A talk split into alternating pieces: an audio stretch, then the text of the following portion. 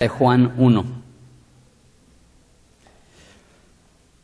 El libro de Primera de Juan es el libro que más he enseñado de toda la Biblia. Eh, es el, libro eh, que más he considerado y más he meditado y, y, Dios la verdad ha transformado mi vida a través del, del, libro de Primera de Juan. Yo diría que Primera de Juan y Romanos son los dos libros que más han cambiado mi vida, mi perspectiva de Dios. Entonces estoy orando que Dios haga lo mismo en tu vida. Pero lo que vamos a hacer es que voy a leer el primer versículo, solamente vamos a estudiar un versículo hoy, y oramos e iniciamos. Dice así, lo que era desde el principio, lo que hemos oído, lo que hemos visto con nuestros ojos, lo que hemos contemplado y palparon nuestras manos tocante al verbo de vida. ¿Oramos? Jesús, te damos gracias por esta escritura y te damos gracias por no ser un Dios ausente que nos mandas eh, reglas y nos mandas leyes y nos mandas mandatos y, tú estás totalmente separado de nosotros. No eres así. Tú eres un Dios íntimo que te acercas, que te reveles, que te revelas, que te manifiestas, que nos amas, que nos buscas. Y Padre, al estudiar este libro, te pido que la perspectiva que tenemos de ti sea transformada, sea cambiada, sea retada. Y Jesús, te pido que te reveles en este tiempo, porque sabemos que si te vemos, si te escuchamos, si te tocamos, nuestra vida será totalmente cambiada y eso es lo que estamos buscando, eso es lo que estamos pidiendo y te estamos rogando que hagas esto en esta mañana. Es en tu nombre precioso que pedimos esto. Amén.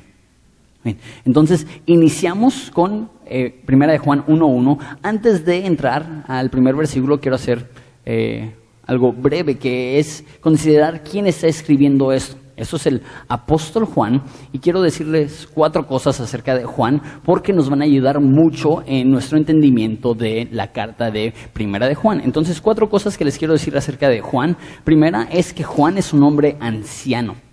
En ese momento probablemente es alrededor de entre 80 años y 100 años después de Cristo. Esto es eh, alrededor de 60 o 70 años después de la muerte de Jesús.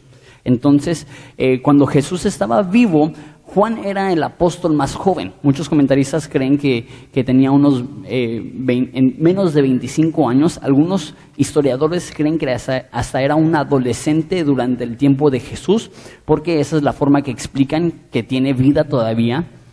60, 70 años después de que Jesús muere. Entonces, ahorita ya es una persona anciana, débil, eh, como dije, eh, eh, ya se han muerto casi todos. Es más, todos los apóstoles ya han muerto. Él es el último apóstol que queda con vida. Y está escribiendo esto aproximadamente 30 años después de la muerte de Pedro, 30 años después de la muerte de Pablo.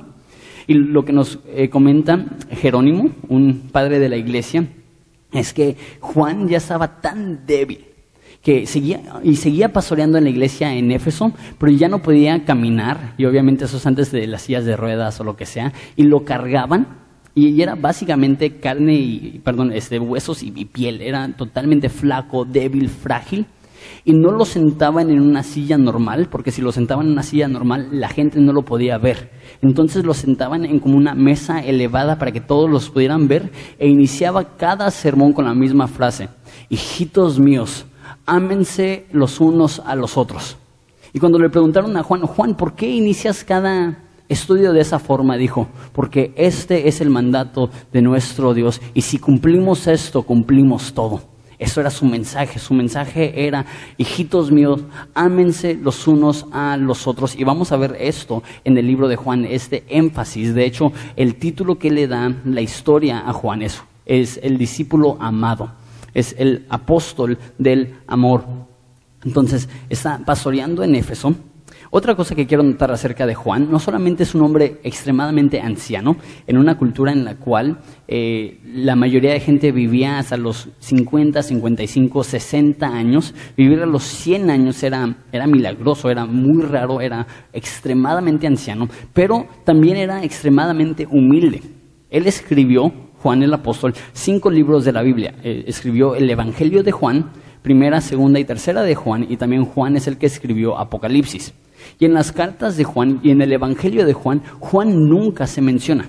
Es más, solamente se menciona una vez y es hasta el final del libro y es para darle veracidad al libro y dice, ok, yo Juan vi todo esto. Pero aparte de eso, jamás menciona su propio nombre y si se menciona en la historia, no se menciona por nombre. Dice eh, el discípulo a quien Dios amaba, a quien Jesús amaba. Y me gusta eso. ¿Por qué?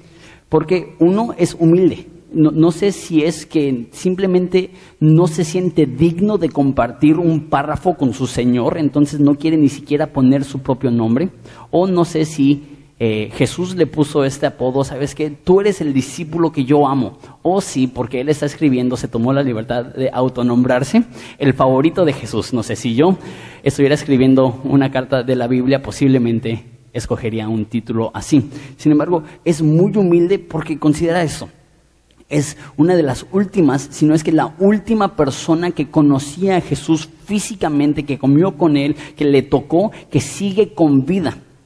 Es, eh, es uno de los doce apóstoles, es un pastor de una iglesia y no vemos ningún eh, momento en esa carta o en, los o en su evangelio o en Apocalipsis que él usa estas credenciales para defender un punto. Él no dice, y es así, y yo soy Juan. Ni siquiera se menciona en sus cartas, extremadamente humilde. Eh, número tres, y eso es bien importante para entender tanto el Evangelio de Juan como eh, las cartas de Juan. Juan era un filósofo. Juan eh, vivió en un tiempo en el cual la cultura que predominaba era la cultura griega. Y obviamente Homero y Iliada y todos estos libros de la antigüedad fueron escritos por autores griegos y antes de que existía la cultura griega no existía un nivel alto de lectura en el mundo. Es más, la mayoría de personas eran analfabetas y solamente las personas que eran ricas podían pagar para tener una educación para poder leer. El resto de las personas no podían, no podían leer y eh, cuando llegó la cultura griega, como que muchos empezaron a leer y los hombres comunes también estaban leyendo y esto fue en la soberanía de Dios parte de su plan para que al escribirse el Nuevo Testamento, la mayoría de personas, el hombre común podía leer las palabras de Jesús, podía leer las palabras de los apóstoles, pero había mucho, mucho, eh, mucha filosofía griega que tiene que corregir Juan. Y ahora, nosotros no vivimos en una cultura griega, no vivimos en una cultura con, con esas supersticiones y esos misticismos, y porque no vivimos en esa cultura, a veces se nos complica un poco entender qué es lo que está diciendo Juan. Pero les explico un poquito porque nos va a ayudar a entender el libro. En la cultura griega había algo que se llamaba dualismo, dual de dos, que enseña que el espíritu es bueno y el cuerpo es malo. Entonces, habían dos tipos de personas. Eh, habían aquellas personas que creían, ok, el espíritu es bueno, el cuerpo es malo, entonces debemos de alejarnos de cualquier pasión, alejarnos de cualquier placer, alejarnos de cualquier cosa que pueda ser grata, buena o pecaminosa o lo que sea, porque el cuerpo es malo. Y de hecho esto lo aceptaron muchos cristianos y yo creo que eso es el motivo que existen monasterios y personas que se alejan de la sociedad porque dicen, no, las sociedades, las culturas, las ciudades, esas son malas. Nosotros nos tenemos que alejar para no contaminarnos, aunque Jesús dijo que tenemos que estar en la cultura para influir la cultura. Esas personas se alejaban porque decían, si el espíritu es bueno y el cuerpo es malo, tengo que alejarme. Y ahí es cuando empezaron personas a autolastimarse, a caminar de rodillas y hasta la fecha en México hay muchas personas que hacen peregrinaciones, aún si vas hoy al Zócalo en México hay personas que, están rehaciendo o actuando la crucifixión de Cristo y hiriéndose y es una forma de decir el espíritu es bueno, el cuerpo es malo, necesitamos lastimar nuestro cuerpo para poder enfocarnos en lo espiritual. Pero había otra otro extremo de esas personas, que decían, si el espíritu es bueno y la carne es mala, entonces ¿qué importa qué es lo que haces con tu cuerpo? Eso es, de hecho, muy popular hoy en día. Es bien chistoso que las personas, la mayoría de personas que dicen, sí, el ser humano es básicamente bueno. Eh, si quieres conocer bien eh, el, el bien de la humanidad, mira a un bebé.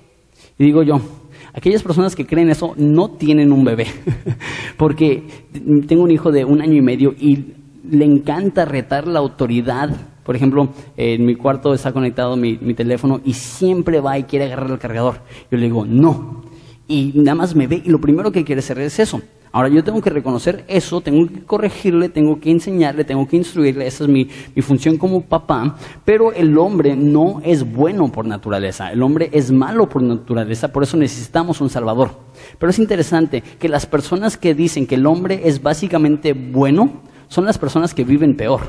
Y ves en Estados Unidos y son los que creen, sí, los humanos son, somos básicamente nuevos, son los que están abogando para cosas como aborto, abogando para cosas como inmoralidad sexual. Y digo yo, qué chistoso que aquellas personas que dicen somos buenos son muchas veces los que están haciendo las peores cosas. Entonces, él es súper inteligente. Juan es un genio. Y al escribir tienes que saber que está defendiendo una filosofía cristiana. Voy a explicar un poquito más a fondo esto, ya que estudiamos el texto. Entonces, cuarta cosa, no solamente era un hombre anciano, no solamente era un hombre humilde, no solamente era un filósofo, era un hombre extremadamente afectuoso. Como les digo, se conoce eh, en la historia de la iglesia como el discípulo o el apóstol del amor. Y les comento unas eh, cuántas historias. Y, si ves el Evangelio de, Juan, ves cosas como mayor amor tiene ningún hombre que esto, que alguien dé su vida por sus amigos. Y vemos ese tipo de lenguaje y decimos, wow, es una persona bien cariñosa. Pero es bien interesante que es súper, súper franco, súper directo. Algunos dirían hasta más franco y directo que Pablo. Eh, él va a decir cosas como, el que practica pecado es hijo del diablo. Y, va a separar las dos categorías y va a decir, o eres hijo de luz o eres hijo de tinieblas, o amas o odias, o estás vivo o estás muerto, o practicas justicia o practicas pecado. Para él no hay una área gris, es blanco o negro. Y es interesante que él es conocido como el discípulo del amor, porque yo creo que lo más amoroso es decir la verdad. Y no se mide el amor por cuántos cariños haces físicamente, se mide el amor por cuánto interés le tienes al alma de alguien y que si estás dispuesto a decir cosas difíciles con el fin de que ellos conozcan la verdad. Pero les comento unas cuantas historias acerca de Juan. Esto no está en la Biblia, esto se ha registrado en la historia de la iglesia.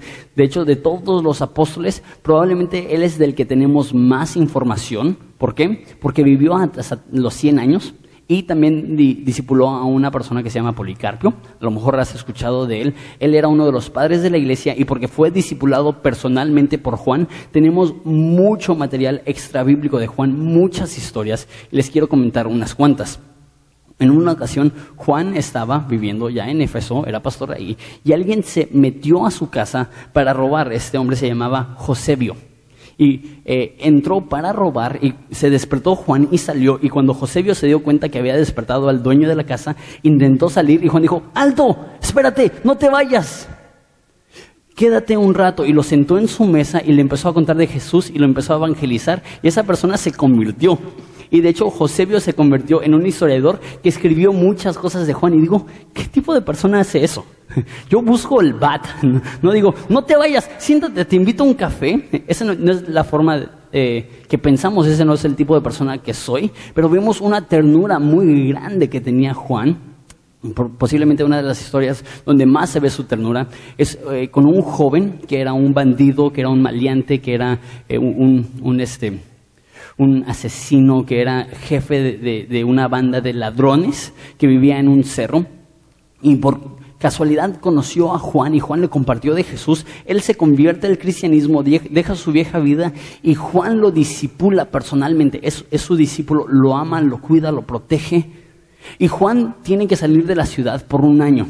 Entonces Juan va al obispo de la ciudad y le dice, ¿sabes qué? Cuídame, este joven tiene tendencias al pecado, necesita mucha ayuda y se va por un año. Regresa Juan después de un año y va con el obispo de la ciudad y le pregunta, ¿qué pasó con el joven?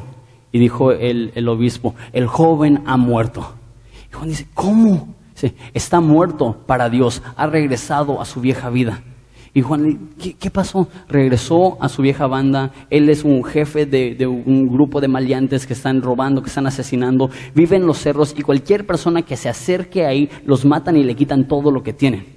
Y Juan, ya como un hombre anciano, le dice al obispo, dame un caballo y se sube en un caballo y sube este cerro y si lo capturan, y él dice, no se preocupen, llévenme con su líder. Entonces lo tienen ahí y lo llevan con el líder y sale este joven que había sido discipulado personalmente por Juan, y ve a este anciano ahí, totalmente indefenso, y cuando lo ve tiene tanta convicción y tanta vergüenza y tanta pena que se voltea y empieza a, irse. No quiere ver a Juan, le da, tanta pena. Y Juan empieza a caminar detrás de él. Y cuando el hombre se da cuenta que lo está siguiendo Juan, empieza a correr de la vergüenza. Y Juan empieza a correr a la mayor de su habilidad como un hombre anciano y le dice, no corras, soy anciano y no estoy armado. Me encanta Juan. No corras, soy anciano, no soy armado. Y la persona se voltea y Juan le dice, y vine porque estoy dispuesto a enseñarte que estoy dispuesto a morir para que sepas que te amo. Y la persona empezó a llorar y se arrepintió y regresó una vez más a vivir con Juan y regresó una vez más a ser un discípulo de Juan. Y, digo, ¿Qué es lo que lleva a Juan a vivir así? Y de repente vamos a ver pasajes en Juan como, ah, hermanos, no hay que amarnos solamente de palabras, sino con hecho y verdad. Y digo, esa es una persona que estuvo dispuesto a morir para enseñarle a una persona que le amaba. Es una persona que se levantó a la medianoche para evangelizar a una persona que le estaba robando. Juan es un hombre extraordinario. No inició así. ¿Cómo se llamaban? ¿Cuál era su apodo? Juan y su hermano Santiago Jacobo tenían el apodo de los hijos del trueno. Entonces eran personas bastante agresivas, bastante de carácter fuerte, y eso se ve en una ocasión, eh, se me hace que es Lucas 13, que Jesús va a ir a Jerusalén y le dice a sus discípulos, adelántense y vayan a cada ciudad y avisen, va a venir Jesús, va a venir Jesús, para que todos se acercaran a la sinagoga para que pudiera tener una audiencia para predicar. Y fueron los discípulos, Juan y Jacobo, a eh, a Samaria y regresaron y le dijeron a, Jesús, nadie nos escuchó. ¿Quieres que llamemos fuego del cielo para consumirlos? Digo yo, órale, el discípulo del amor, ¿no? Diciéndole, pues si no escucharon, pues que los maten, ¿no? Esa era la actitud que tenía. Pero algo cambió. Conoció a Jesús, fue transformado y fue más como Jesús. Y esa es mi oración. Hay personas aquí y tú lo admites sabes que soy de carácter fuerte, sabes que soy difícil de amar, sabes que soy muy duro, sabes que soy muy impaciente. Y yo digo, Juan nos da esperanza a todos. ¿Por qué? Porque puedes iniciar de una manera muy ruda y ser transformado a una persona muy tierna. También deja digo esto, eso tomó tiempo. Ahorita ya es un hombre anciano. A lo mejor tú eres un joven y eres muy apasionado y te frustra. Digo yo, deja que Dios haga una obra. Y también deja, digo, este, que en Horizonte a veces a lo mejor por mi juventud voy a decir cosas apasionadamente y a lo mejor te voy a ofender. Y a lo mejor tienes razón, a lo mejor digo algo demasiado fuerte o digo algo que no es cierto. Deja, digo eso. Soy joven, dame un poco de pancita, dame unos 50 años. Este, y como Juan, te prometo que aprenderé a ser un discípulo tierno, a ser un, pastor eh, de amor. Primero Dios, así me conoceré, pero ahorita a lo mejor me dicen, ¿sabes qué? Pues Jonathan, un poco franco, un poco duro.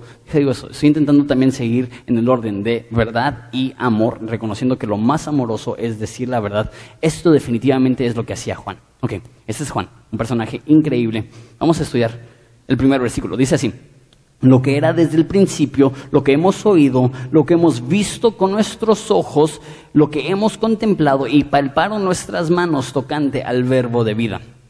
Ok, inicia diciendo lo que era desde el principio. Les recuerdo que Juan está escribiendo en una cultura muy extraña, porque tiene personas judías y tiene personas gentiles. Las personas judías tienen una cultura totalmente distinta a la gentil, que era una cultura griega. Y este, está debatiendo ambos extremos al mismo tiempo. Entonces lees lo que era desde el principio y automáticamente tu mente debe de pensar en Génesis 1. Eso es el texto que todos los judíos conocen, que dice, en el principio era Dios. Pero también está combatiendo contra eh, los griegos que tenían este, esta, filosofía dualista y habían creado una nueva religión que, mezclaban algunas cosas del cristianismo con, la filosofía griega. Eso se, llama, se llamaba gnosticismo. No, es agnóstico como existe hoy en día, que es alguien que dice que no se puede conocer a Dios. Es, eh, un ateo es alguien que dice que no hay Dios. Un agnóstico es alguien que dice que hay un Dios, pero no se puede conocer. Los gnósticos son diferentes. Ellos eh, dicen que la Biblia es incompleta y que ellos tenían un conocimiento más allá de los apóstoles, más allá de los discípulos, más allá de los pastores, más allá de Jesús y que realmente ellos eran los iluminados que necesitaban este, ayudar a todos los demás cristianos. ellos decían, ellos tenían esta idea, que el cuerpo es malo, el espíritu es bueno, entonces Dios no se hizo carne. Entonces eh, tenían dos, dos opciones. O lo que piensan los mormones, eh, que, Dios era, que Jesús era un hombre que se convirtió en Dios, no un Dios preexistente que se convirtió en hombre. Ellos creían que Jesús era un hombre común, ordinario, normal, y que a sus 30 años, cuando empezó su ministerio, Dios vino y habitó el cuerpo de Jesús por un lapso de tres años. En su crucifixión, Dios se fue de Jesús y ya quedaba el mismo hombre. Eso es lo que enseñaban los gnósticos. O enseñaban también que Jesús venía, que Jesús existía, pero no en un cuerpo literalmente de, carne, sangre y hueso. Ellos creían que si estabas caminando en la playa con Jesús, verías tus huellas, pero Jesús no tendría huellas, que no era una, persona tangible, literal, que era, que era como un fantasma, que era como un espíritu, que era como una aparición. Y Juan está dándole a estas tres culturas, está hablando a los judíos, está hablando a los eh, gnósticos que creen que Jesús no existía o que Jesús es un hombre que fue Dios un poquito de tiempo, y empieza diciendo lo que era desde el principio. Ahora la pregunta es, ¿de quién está hablando?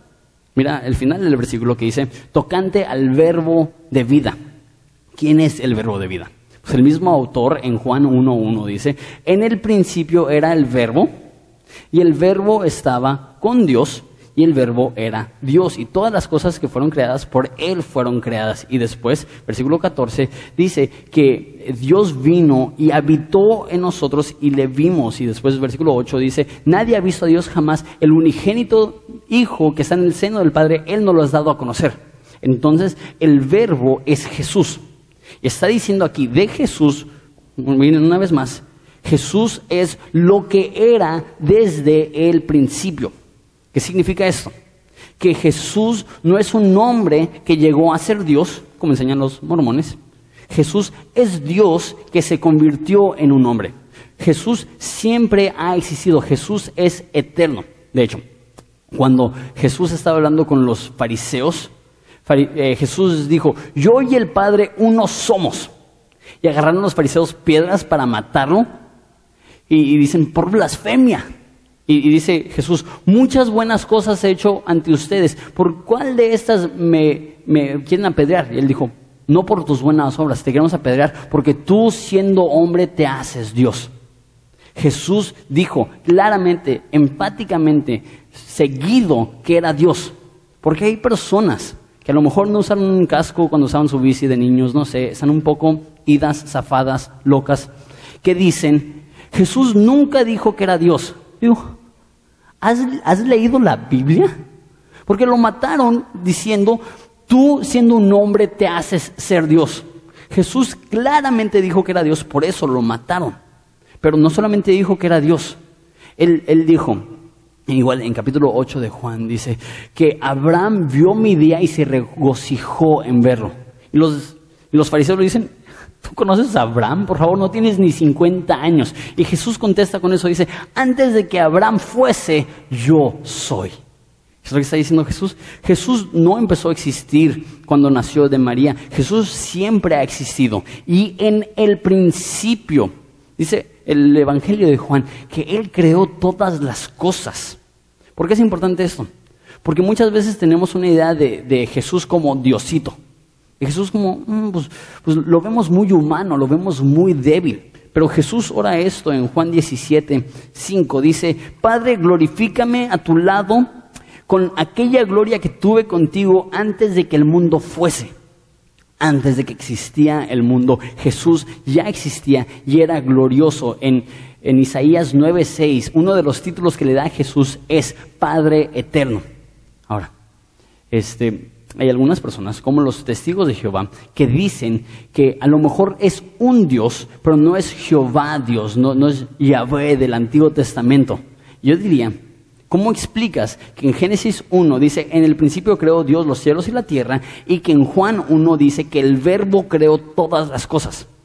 Esto significa que Jesús es Dios. Jesús y el Padre uno son. Que no te engañen aquellas personas que llegan cafetes y sus credenciales y sus ideologías y sus filosofías y su teología. La Biblia es clara, Dios es eterno, Jesús es Dios, Jesús es eterno. Ese es el primer punto. Eh, y es interesante, porque los testigos de Jehová dirán, pero la Biblia dice que Jesús es el primogénito. Y si es el primogénito, eso significa que Jesús fue el primer ser creado. Eso es lo que enseñan los testigos de Jehová. ¿Es cierto eso? ¿Por qué dice entonces que es el primogénito? Y aquí dice el primero, y si dice que es el primero, lo que estaba en el principio, significa que tiene un principio. ¿Es cierto eso, sí o no? Bueno, esa palabra principio, lo que era desde el principio, es la palabra en griego arca, este, de donde proviene la palabra en español monarca. Arca es el líder. Monarca es que hay un líder, rey. Por, por ejemplo, anarquía Anarquía es que no hay líder, no quieren líder, quieren deshacerse de los líderes. Entonces lo que está diciendo aquí acerca de Jesús no solamente es el principio, no solamente existía en el principio, sino que Jesús es el más importante. Él es el arca, Él es el monarca, Él es el, encargado de todo el orden universal, es lo que dice Colosenses, que todas las cosas por Él subsisten, que Dios está controlando todo el universo ahorita mismo. Lo digo de esa forma. Jesús no está buscando ser una área de tu vida, Jesús está buscando ser tu vida. Jesús no es un complemento, Jesús no es algo que le agregas a tu vida, Jesús no es un suplemento, Jesús o es tu vida o no tienes vida. Y vivimos en una cultura que te enseñará algo como pues, ¿sabes qué? Pues tú eres una buena persona, tú amas a tu esposa, tú, amas a tus hijos y, eres un buen trabajador y la verdad lo único que te hace falta es una relación con Jesús. Si tuvieras una relación con Jesús, ya, tuvieras el paquete completo. Eso no es lo que enseña la Biblia. La Biblia enseña que estamos espiritualmente muertos hasta que Jesús viene y nos da vida. O tenemos a Jesús y lo tenemos todo, o no tenemos a Jesús y no tenemos nada. Jesús es desde el principio segunda frase. Lo que hemos oído, lo que hemos visto con nuestros ojos, lo que hemos contemplado y palpado nuestras manos. Ok, esos gnósticos están diciendo, Jesús, si existió, era un fantasma. Y acuérdate, esos 60 años después de que vive Jesús, no hay personas ahí que conocieron a Jesús más que Juan. Entonces a lo mejor se creen el engaño. Oye, sí es cierto. No, pues sí, sí es Dios. A lo mejor no tenía un cuerpo, a lo mejor nada más caminaba en la arena y, no se notaban los pasos porque, porque era un fantasma. Juan dice, les estoy escribiendo de aquel que yo vi. Yo lo escuché. mis manos le tocaron. Lo hemos palpado. Juan está diciendo, no crean la mentira. Crean al, al testigo que lo vio, que lo tocó, que, que recostó su cabeza sobre su pecho. Lo que está diciendo aquí es, sin duda alguna Jesús existió y sin duda alguna Jesús era 100% hombre. También es interesante porque Juan no solamente dice, le vi, le oí, mis ojos le vieron. ¿Qué es lo que dice? que nosotros hemos visto, nosotros hemos oído. ¿Cómo? Si Juan le está escribiendo a probablemente jóvenes, gente eh, no, muy grande, en Éfeso, es una, es una ciudad, era una ciudad urbana grande, la cuarta ciudad más importante del Imperio Romano, con muchos jóvenes y muchos chavos, y está diciendo, nosotros hemos tocado a Jesús. Juan es el último apóstol que queda. ¿Por qué incluye a esas personas? Y no solamente están 60 años separados de Jesús, están a mil kilómetros de donde Jesús vivió. Entonces, lo más probable es que nadie en aquella congregación había tocado literalmente a Jesús, había visto literalmente a Jesús, había escuchado literalmente a Jesús. ¿Qué es lo que está diciendo? Está diciendo, sí, Jesús existió literal, pero Jesús todavía existe. Y todavía puedes tener una relación con Él, todavía le puedes ver, le puedes oír. Y tú dices, ¿cómo? Yo nunca he, visto a Jesús literalmente, yo nunca he escuchado la voz audible de Jesús, yo nunca he tocado a Jesús literalmente. ¿Cómo podemos entonces ver, oír y tocar a Jesús? Jesús dice en Juan 10 que mis ovejas oyen mi voz porque yo les llamo por nombre. Entonces, no estoy diciendo que Dios te va a hablar con, con, palabras audibles, lo que sí te estoy diciendo es, Dios siempre se está comunicando. Dios siempre se está expresando. Y puedes escuchar la voz de Dios a través de la escritura, a través de la enseñanza de la escritura. Puedes escuchar de Dios a través de una relación personal con Él. No lo puedo explicar, pero puedes escuchar a Dios. Puedes ver a Dios. Puedes ver sus milagros. Puedes ver su obra. Puedes ver que Él es un Dios increíble. Puedes ver la naturaleza. Y no estoy diciendo que vas a ver una aparición física literal de Jesús lo que estoy diciendo es que hay cierta forma que nosotros también le podemos ver, le podemos tocar. ¿Cómo dices tú? La Biblia dice que la iglesia es el cuerpo de Dios. Y cuando estás abrazando a un hermano cristiano, es como si estuvieras abrazando a Jesús. E, es así de real, es así de importante, es así de, precioso y bello. Por eso no, no, tolero cuando personas dicen, no, pues, pues, a mí me gusta Jesús, mas no amo la iglesia. Estoy diciendo, la iglesia es el cuerpo de Jesús. La iglesia son las manos y los pies de Jesús. Las palabras que hablamos son las palabras de Jesús. Esa es la forma que Jesús, una de las formas que Él se está expresando, es su cuerpo, es la iglesia. Y por eso va a decir versículo 3 que tenemos comunión los unos con los otros. Nos amamos, nos queremos, nos abrazamos, tenemos unión. Pero verdaderamente nuestra unión es con el Padre y con su Hijo Jesucristo. Podemos escuchar a Jesús a través de las escrituras, podemos ver a Jesús a través de su obra, podemos sentir a Jesús a través de su cuerpo, la iglesia. Eso es algo real. Jesús no es una teología o una ideología o una filosofía o un concepto bonito o una experiencia. Jesús es una persona que se está buscando revelar a ti. La pregunta es, ¿es real en tu vida? ¿Has tenido una relación viva con Dios, con Jesús? ¿Se ha convertido Jesús en el eje de tu vida, en lo más importante, en lo primordial? Eso es lo que significa que Él es palpable. Y de hecho dice interesantemente, cuando dice que le hemos contemplado. Esa frase aquí, contemplado, literalmente es tetra, de donde proviene la palabra en español eh, teatro. Y cuando vas a una obra de teatro, si has sido, debes de estar atento. Nadie paga para ir a una obra de teatro porque son caras para andar en el teléfono, espero, o para llevar un libro aparte y nada más. De hecho, viví en Inglaterra, fui misionero un tiempo ahí, y ahí tienen este, teatros bellísimos, antiguos, uno victoriano, así bien padre. Me acuerdo que fui una vez a Londres con, unos amigos, y en ese entonces eh, ya me habían contratado en Pizza Hut para hacer pizzas, este, pero no tenía ningún apoyo eh, misionero y tenía cierta cantidad que me quedaba e iba a ir a una obra de teatro y era carísimo, si, no mal recuerdo eran como, como 800 pesos o algo así. Y, este, y, vi lo que tenía y dije, si voy a esa obra de teatro me estoy gastando una cuarta parte de todo el dinero que tengo. y, fui y era una obra de teatro impresionante. Los actores, la escenografía, las voces y, increíble y es algo que contemplas. Eso es lo que está diciendo Jesús. Jesús no es algo que ves como así de reojo. Jesús es alguien que le tienes que prestar atención. Es como con mi esposa. Yo le puedo estar viendo y me puede estar hablando, pero a veces dice la frase, ¿me estás escuchando? ¿Se ha pasado? Soy el único. ¿Me estás escuchando? La respuesta siempre es sí. Sí la estoy escuchando. Pero la pregunta que está haciendo ella no es, ¿me estás escuchando?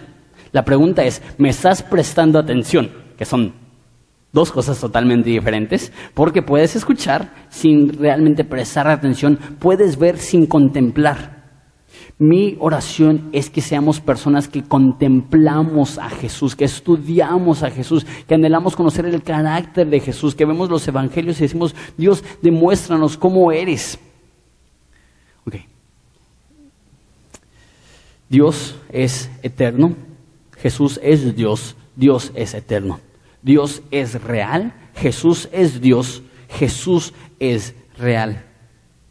También esa palabra, y eso no lo leí en ningún comentario, eso lo leí en un diccionario de, la palabra, entonces a lo mejor estoy bien mal, pero es posiblemente que es, una posibilidad. Esa palabra tetra no solamente significa contemplar, pero significa también tener perspectiva. Me pregunto si lo que está diciendo es que lo hemos visto, lo hemos oído y tenemos una nueva perspectiva. Que hemos visto a Dios y esto cambia todo que cuando tienes una relación con Jesús, de repente empiezas a ver todo de una forma diferente. Ya no ves su trabajo de la misma forma, ya no ves su familia de la misma forma, ya no ves su ciudad de la misma forma, ya no ves las relaciones de la misma forma. Tu perspectiva ha cambiado. ¿Por qué? Porque ahora estás viendo todo a través del filtro de Jesús.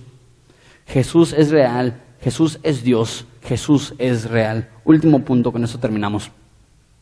Tocante al verbo de vida. Jesús Interesante. Eh, y la pregunta es, ¿por qué verbo? ¿Qué significa verbo? Pues aquí literalmente la palabra es logos, que significa palabra. Entonces eso puede traducirse o verbo de vida o más específicamente eh, palabra de vida. ¿Por qué utiliza esta frase para describir a Jesús? Es exactamente la misma frase que usa en primera de Juan cuando dice en el principio era el verbo.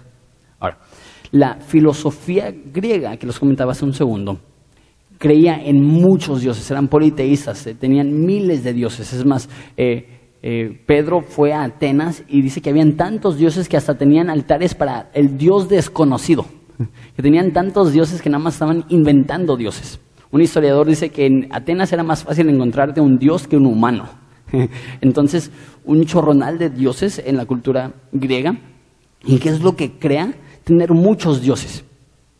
No puedes tener un orden moral o ético. ¿Cómo, tienes una ley si tu Dios dice algo y el otro Dios dice algo y ese Dios dice que está bien eso, pero ese Dios dice que está mal? ¿Cómo puedes tener orden civil? Entonces los, filósofos eh, desarrollaron ese concepto que era el logos. De hecho, Platón, el filósofo, lo, conocen, eh, dijo, en el principio era logos. Para ellos lo más importante era el orden escrito. Por eso eran tan dados a la literatura, por eso animaban a todos que, aprendieran a leer, porque para ellos el orden sobre todo, lo más importante, sobre todos los dioses, sobre todos los reyes, sobre todos los reyes, los reinos, perdón, era el orden escrito, el logos. Juan sabe esto, Juan conoce esto. ¿Y qué es lo que dice? Déjate digo quién es el logos. Déjate digo quién es el orden escrito. Déjate digo quién es la palabra. El que es sobre todo es Jesús. Y aquí está hablando aquellos griegos. Y ahora es importante este concepto de logos, porque en español tenemos la palabra logo de eso. ¿Por qué? Porque logos, o sea, palabras, son cosas pequeñas que tienen una connotación grandísima. Déjalo explico. Okay. Con símbolos, letras, puedes comunicar ideas y esas ideas pueden ser gigantescas. Por ejemplo, Dios. Eh, son cuatro palabras, cuatro letras. Lo puedes escribir así, pero dices Dios, estás hablando de un concepto enorme. Y las palabras te dan la habilidad de con pequeños símbolos dar un significado enorme. Lo mismo con logos. Eh, si, si, yo les traigo un logo y tiene una manzanita con una mordida, y les enseño este logo, ustedes automáticamente piensan iPhone, Mac, Apple, Steve Jobs. ¿Por qué? Porque es el logo, la manzanita. Si les enseño la palomita de Nike, ustedes inmediatamente van a identificar, eso es la marca de un zapato. ¿Por qué? Si es una palomita así, X, tú sabes, es una marca de zapato. Todos saben eso. ¿Por qué? Porque de alguna forma, no sé cómo, puedes poner una imagen enorme en un símbolo pequeño. Y eso es lo que está diciendo Juan acerca de Jesús. La Biblia dice en Colosenses que toda la plenitud de la deidad está en Jesús, o sea, que Dios que es eterno, que es enorme, que es vasto, que es inmenso, se revela en una forma que lo podemos ver, es como si lo pudiéramos leer, lo podemos entender. Jesús es el verbo, o sea, que Dios no solamente se hace carne, Dios se hace comunicación. Dios se expresa a través de Jesús. Y todo lo que hace Jesús es con ese fin, de comunicarnos quién es el Padre, de comunicarnos cómo es Dios. Ahora, eh, no solamente dice el verbo, como dice en el, libro de Juan, dice nada más el verbo. Aquí dice qué tipo de verbo. ¿Sí ven eso? Última palabra, con eso terminamos. Tocante al verbo de vida. O sea, ¿qué significa esto? Que Jesús es el Padre eh, expresando de una forma que podemos entender qué significa tener vida. Ahora, espero que no los haya perdido, eso está increíble. Hay dos palabras en el griego para vida, ¿va? Zoe y sao. ¿Escucha parecido? Zoe, eh, y es difícil porque nosotros en español tenemos una palabra para vida. Entonces no vemos la diferencia entre esas dos, pero Zoe es vida como Dios quiere que se viva. Es vida real, es, vitalidad, es energía, es emoción, es pasión. Sao es simplemente existencia, simplemente tener aliento en tus pulmones. Y les leo las diferentes formas que se usan en la Biblia. Eso va a ser muy rápido. En Mateo 7:14 dice, hablando de Zoe, eso es vida como Dios quiso, vida con propósito, dice, porque estrecha es la puerta y angosto es el camino que lleva a la vida. Es esa palabra Zoe. O sea, no hay muchos, aunque todos están vivos, hay muchos que no tienen vida. Unas cuantas más. Mateo 18:8. Por tanto, si tu mano o tu pie te es ocasión de caer, córtalo y échalo de ti. Es mejor entrar a la vida cojo Está hablando de, vida real, vida eterna, vida divina, vida como Dios quise, como Dios, como Dios quiere, como Dios manda. Y eh, sao, esa es la, la, otra palabra. Por ejemplo, Mateo 4:4 dice, Él respondió y dijo, escrito está, no solamente de pan vivirá el hombre. Entonces está diciendo, para sao, para vivir, para no morir físicamente, que es lo que necesitas hacer, comer. Si no comes, te mueres. Un ejemplo más. Eh, esto es cuando muere la hija de un centurión. Dice, mientras él decía esas cosas, un hombre principal se postró ante él y dijo, mi hija acaba de morir, mas ven, pon tu mano sobre ella y vivirá. Sea, está muerta y va a tener sao, va a regresar a la vida. Y me encanta, por ejemplo, en la resurrección de Jesús, eh, Marcos 16, 11, ellos cuando oyeron que vivía sao, y que había, había sido visto por ella, no le creyeron. Entonces, esta palabra sao, que significa físicamente estar vivo, tener aliento en tus pulmones, existir, me encanta que es la palabra que se usa para describir la resurrección de Jesús. Él resucitó físicamente, literalmente, pero me encanta que la palabra para describir lo que significa tener vida en Jesús es mucho más que mera existencia. Hay personas, y asumo que hay muchas personas aquí en esta mañana, que tienen vida en el aspecto, que tienen aliento, que tienen existencia, que están aquí, sin embargo esa vida está totalmente vacía. No están viviendo con la intención que Dios tenía para tu vida. Y es como dice el predicador, vanidad de vanidad, todo es vanidad vacío y intentas llenar ese vacío con ciertas cosas, pero no puedes. ¿Por qué? Porque no tienes Zoe, no tienes vida real. ¿Cuál es la única forma de tener vida real? Está en Jesucristo. Dice, y esa vida se manifestó y podemos verlo. O sea, si tienes a Cristo, tienes vida, estás vivo, más que solamente existencia, más que solamente aliento en tus pulmones, estás viviendo como Dios quiere que vivas. Has visto al autor de la vida, has conocido al autor de la vida y todo cambia. Y toma a un hijo del trueno y lo hace un discípulo amado. Y toma una persona dura y lo hace una persona amable. Y toma una persona escéptica y lo hace una persona llena de fe. ¿Por qué? ¿Cómo? Porque Jesús está vivo. Y Jesús ofrece y otorga esta vida. Y qué perfecto día para tener bautizos. Porque estos son los bautizos. Los bautizos es decir, estoy muerto a mi viejo ser, a mi viejo hombre y estoy saliendo a nueva vida. Y ahora ya no voy a vivir simplemente con Sao. Ya no es simplemente existencia. Ahora estoy viviendo con el propósito que Dios quiere para mí. Y lo sé. Y hasta tú lo sabes. Si tú no eres cristiano, tú sabes lo vacío que te sientes. Tú sabes que te acuestas con temor a morir porque dices, si muero mi vida habrá sido en vano. pero también sé que has visto, has oído que Jesús es Dios, que Jesús es real, que Jesús es vida y Él te puede ofrecer este regalo de la vida eterna al simplemente creer en Él. Al decir, va, estoy muerto en mis delitos y pecados, pero creo que tú me puedes hacer nacer para un nuevo cuerpo, una nueva naturaleza, un nuevo, una nueva forma de ser. Si tú estás aquí, no crees esto, la Biblia dice que espiritualmente estás muerto y te sentirás vacío hasta que cedas, hasta que te rindas ante el dador de la, ante el dador de la vida. No hay nada ni nadie que te llenará porque tu ausencia de Jesús ha creado una ausencia de vida. Y la contraparte, si has visto a Jesús y le has saboreado, Aquí va a decir Juan, estas cosas os he escrito, ¿por qué? Para que tengan gozo cumplido, que se pueda cumplir el gozo real, el gozo verdadero.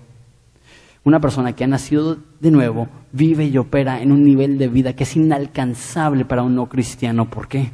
Porque es día y noche, tinieblas y luz, vida y muerte. Te quiero invitar a que hagas esto. Quiero invitar a que no pase un día más en el cual rechazas al dador de la vida, que tú le entregues tu vida a Jesús. Acabamos de ver hace un segundo, que si Él es desde el principio, si Él es arca, si Él es el líder, no es suficiente agregar a Jesús a las cosas que ya estás haciendo. Por eso no digo la frase aceptar a Jesús en tu corazón.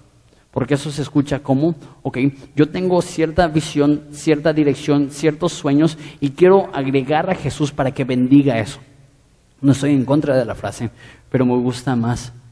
En vez de recibir a Jesús en tu corazón, es, es ser incluido en su familia. Esa es la palabra bíblica.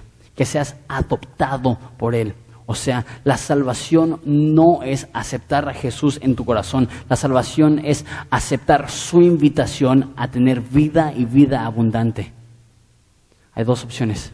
El ladrón vino a matar, hurtar y destruir. Jesús vino para darles vida y vida abundante.